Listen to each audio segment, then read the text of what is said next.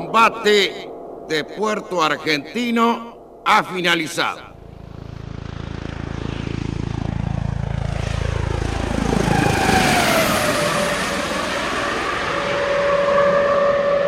Cuando el 14 de junio de 1982 terminó el enfrentamiento armado en las Islas Malvinas, los capitanes de algunas naves británicas comenzaron a planear el traslado de los argentinos al continente. El acuerdo de rendición establecía otras condiciones de regreso, pero los mandos ingleses aceleraron la partida.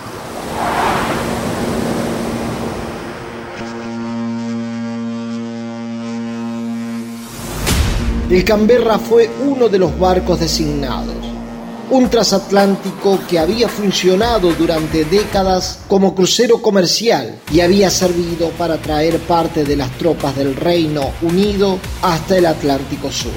Al día siguiente de la finalización de la guerra, el navío partió rumbo a Puerto Madryn, donde llegó 96 horas después.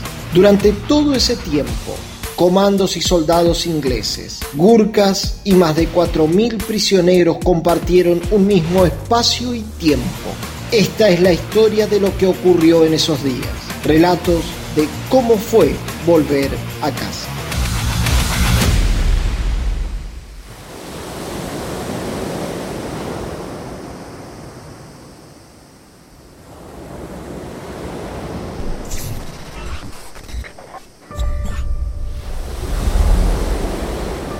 Investigaciones Periodísticas Argentinas. Conocer en Nacional Doc.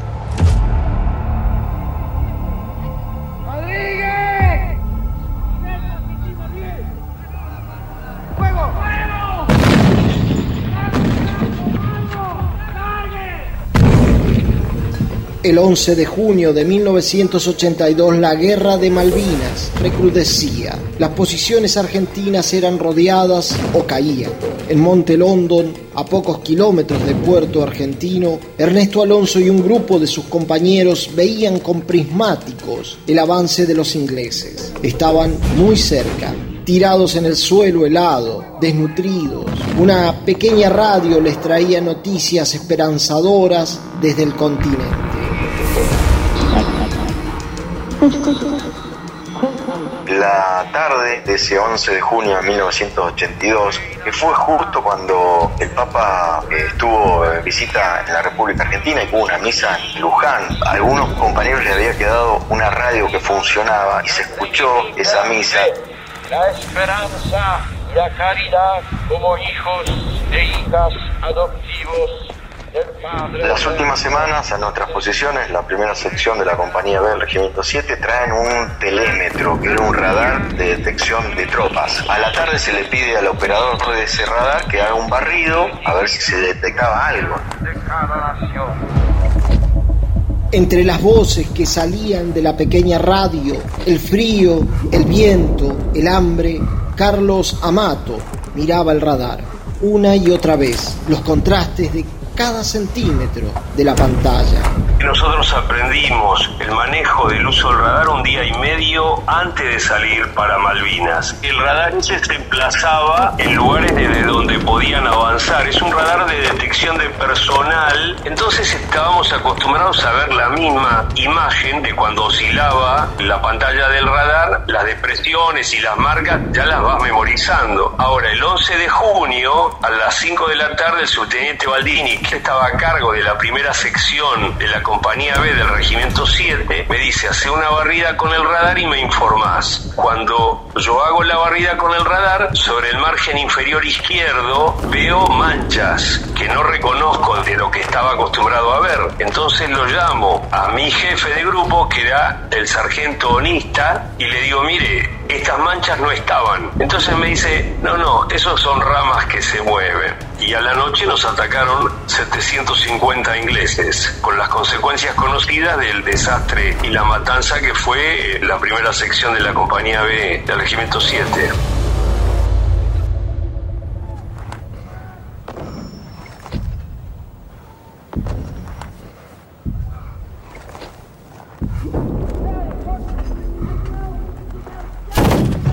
Algunos sobrevivieron a las peores horas de su vida. Sin información de sus superiores, no sabían hacia dónde ir, hasta que ya las cosas estaban jugadas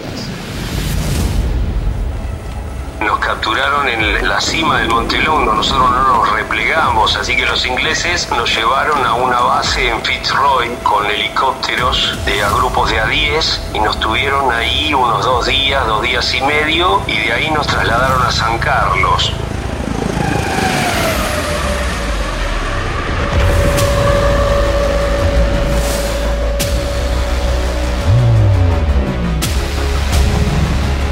Capturados y llevados a Puerto Argentino, todo estaba listo para subir al Canberra. Miguel Savage y los jóvenes prisioneros se preparaban para volver a casa. El día previo a abordar el Canberra, vi milicos de carrera en charcos barrosos con prestobarbas gastadas, arrancándose los bigotes y las insignias para pasar como colimas, ¿no? Porque intuían que los iban a tratar distinto. Finalmente, el 16 de junio de 1982, llegó la orden de subir. Lejos había quedado la esperanza infundida en las voces que salieron de la radio en la trinchera. Esperaban ser alojados en las bodegas del barco.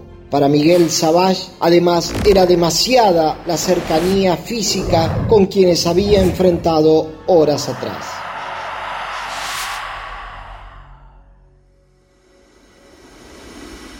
Yo cuando subo al barco veo que estaba encima del regimiento 3 de paracaidistas, el que había atacado en Montelongón al 7 de La Plata. Ellos habían matado a nuestros amigos y nosotros a los de ellos. Y veníamos todos en un mismo barco. Entonces yo pensé, bueno, acá nos cagamos a trompadas.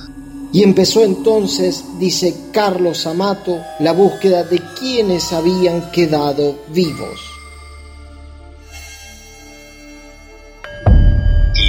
Después subimos al Canberra, pero ahí subimos a los pisos inferiores, porque éramos los primeros que subimos. Entonces en el Canberra vos tenías hasta el piso G o H. El piso de abajo subía a un intermedio, el del piso superior bajaba a ese intermedio, o sea que cada dos pisos se juntaban en un intermedio donde había comedores. Pero yo no veía las personas que estaban arriba por encima de esos pisos, sino hasta que el Canberra toma el grueso de de tropas de, que se habían rendido en Puerto Argentino y no los vi hasta que bajamos en Puerto Madryn. Compañeros nuestros no sabían ni nos habían visto y habían este, anoticiado de que la primera sección de la compañía B del 7 no quedaba nadie, por ejemplo. Así que yo vi compañeros que se sorprendieron de vernos vivos cuando bajamos.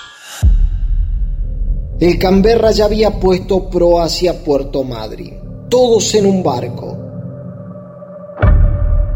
es entonces cuando Miguel Savage se convierte en una persona fundamental. Yo hablo el inglés perfecto y hablo el inglés británico además. Del lado de mi vieja eran colonos escoceses que llegaron a la Argentina en 1840 a la zona de Chascomús. Yo me transformo pensando que iba a morfar un poco más que los demás, me ofrezco de traductor y termino trabajando durante una semana frenéticamente en una especie de guardia médica, traduciendo todo lo que pasaba en el barco, las operaciones en quirófano sobre mis compañeros heridos. Los ingleses nos felicitaban, me felicitaban en el barco, pero estaban como furiosos con nuestra superioridad, ¿no? Porque se daban cuenta el estado de abandono en el que nos encontraron, con pérdidas de peso de 20 kilos, con lesiones en los pies por congelamiento.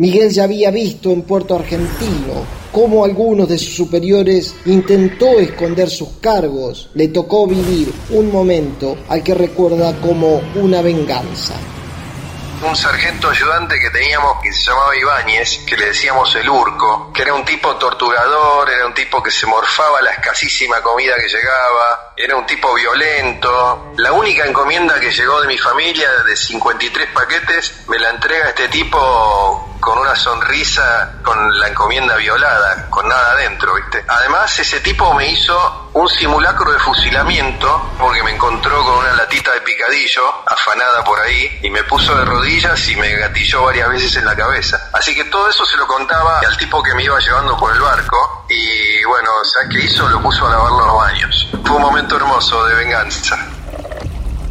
Miguel era el traductor en ese viaje que duró cuatro días, todo el tiempo con quienes habían puesto en peligro su vida horas atrás. El tipo que me iba llevando por el barco, cuando yo le pregunto el nombre, me dice yo soy el cabo Burnett. Y Burnett es mi apellido materno. Mis bisabuelos de Escocia eran los Burnett, que fueron de Escocia a Chascomús. Venía con una especie de pariente ahí. Con él nos hicimos compañeros de tareas y la verdad que nos sentimos muy útiles en ordenar todo ese caos, esa incertidumbre que tenían los compañeros. Cuando llegamos a Madrid, el cabo Burnett me regala dos naranjas como símbolo de una amistad que se había generado pero no me acepta el teléfono porque había recibido órdenes de no intercambiar nada con nosotros. El Canberra arribó a Puerto Madryn el 19 de junio de 1982.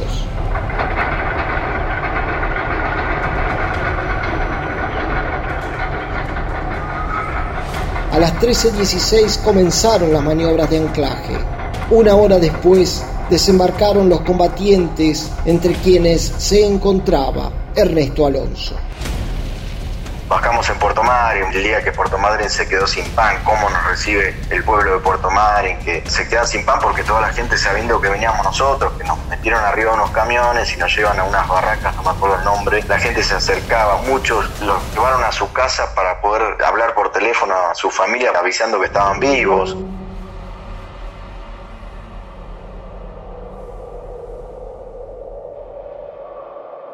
Buenos días.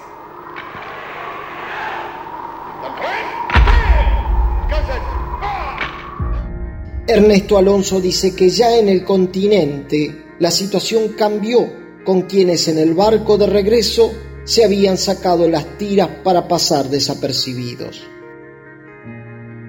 Cuando llegamos a Campo de Mayo, nos metieron adentro de un estadio, era como un microestadio de básquet, y aparece, no sé, el comandante de instituto militar, no sé quién era, un coronel. Y empieza con un sermón, ¿viste? Y empezaron a volar las puteadas. Bueno, andate la puta. Así, ¿eh? Textual. Andate la puta, hijo de puta. Nos cagan de hambre. Cagones de mierda. Cualquiera de nosotros, si lo hacíamos durante la colimba, desaparecíamos. Fíjate el grado de rebeldía que empezamos a manifestar apenas llegamos contra esos tipos.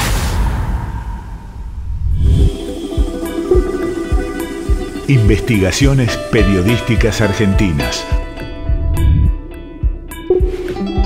Conocer en Nacional Doc.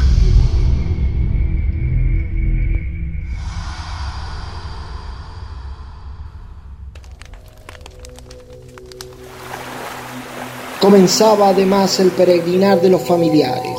Norma Gómez tenía 15 años, vivía en Chaco y viajó a Buenos Aires para buscar a su hermano. Cuando termina la guerra del 82, del 14 de junio, fuimos a Buenos Aires a buscarlo a mi hermano por todos los hospitales, ¿no es cierto? No nos dejaban entrar a los hospitales, entonces pagábamos a las enfermeras y nos poníamos la ropa de las enfermeras. Nos dejaban pasar y levantábamos nosotros cama por cama, levantábamos las sábanas, nunca vimos el rostro de él. Creo que pasó un mes, dos meses y seguíamos y seguíamos buscándolo a mi hermano hasta que nos llaman. En esa época estaba el Estado Mayor Conjunto, ¿no? Estaba mi prima, mi hermano y yo. Y nos dicen de que si no nos volvíamos a Chaco, no solamente mi mamá iba a perder un hijo, sino iba a perder dos porque le iban a hacer desaparecer a mi hermano Omar. Y bueno, tuvimos que volvernos.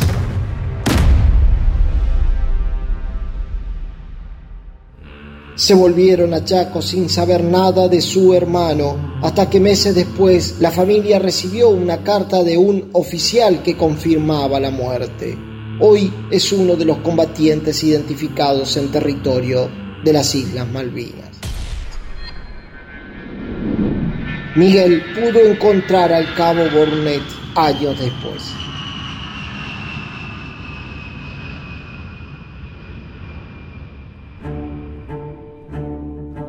Pasaron 27 años y estoy dando una nota para la televisión de Canadá cuando la justicia argentina declaró las torturas a Colimbas como imprescriptibles. Y cuento esta historia, ¿no? Y la periodista me dice, ¿vos tenés idea quién es eh, Mark Burnett? Es el tipo más poderoso del cine y de la televisión mundial. Es el presidente de la Metro Goldwyn Mayer, es el productor de La Voz en todo el planeta, es el productor de Luis Miguel, la serie Netflix. Le escribí un mail y terminé visitándolo, me invitó a su casa en California en 2015. Era un cabo de clase media baja que estaba en el ejército por La Plata. El padre era obrero y la madre también. 33 años después terminó en su mansión en California y está casado con Roma Downey, una actriz irlandesa muy conocida. A la mañana siguiente me fui a un supermercado a tres cuadras y compré dos naranjas y fui a devolvérselas. Entonces cuando aparezco en su casa estaba su madre, su esposa y sus hijos y empezó a contarle a toda su familia, muy emocionado, quién era yo, el prisionero argentino que lo hizo reflexionar acerca de la estupidez de la guerra y que gracias a mí estaban ellos ahí. ¿Y qué significaban esas dos naranjas? La frescura de lo que pasó en esa semana, el ser humano trascendiendo a la inmoralidad, a la podredumbre de la guerra.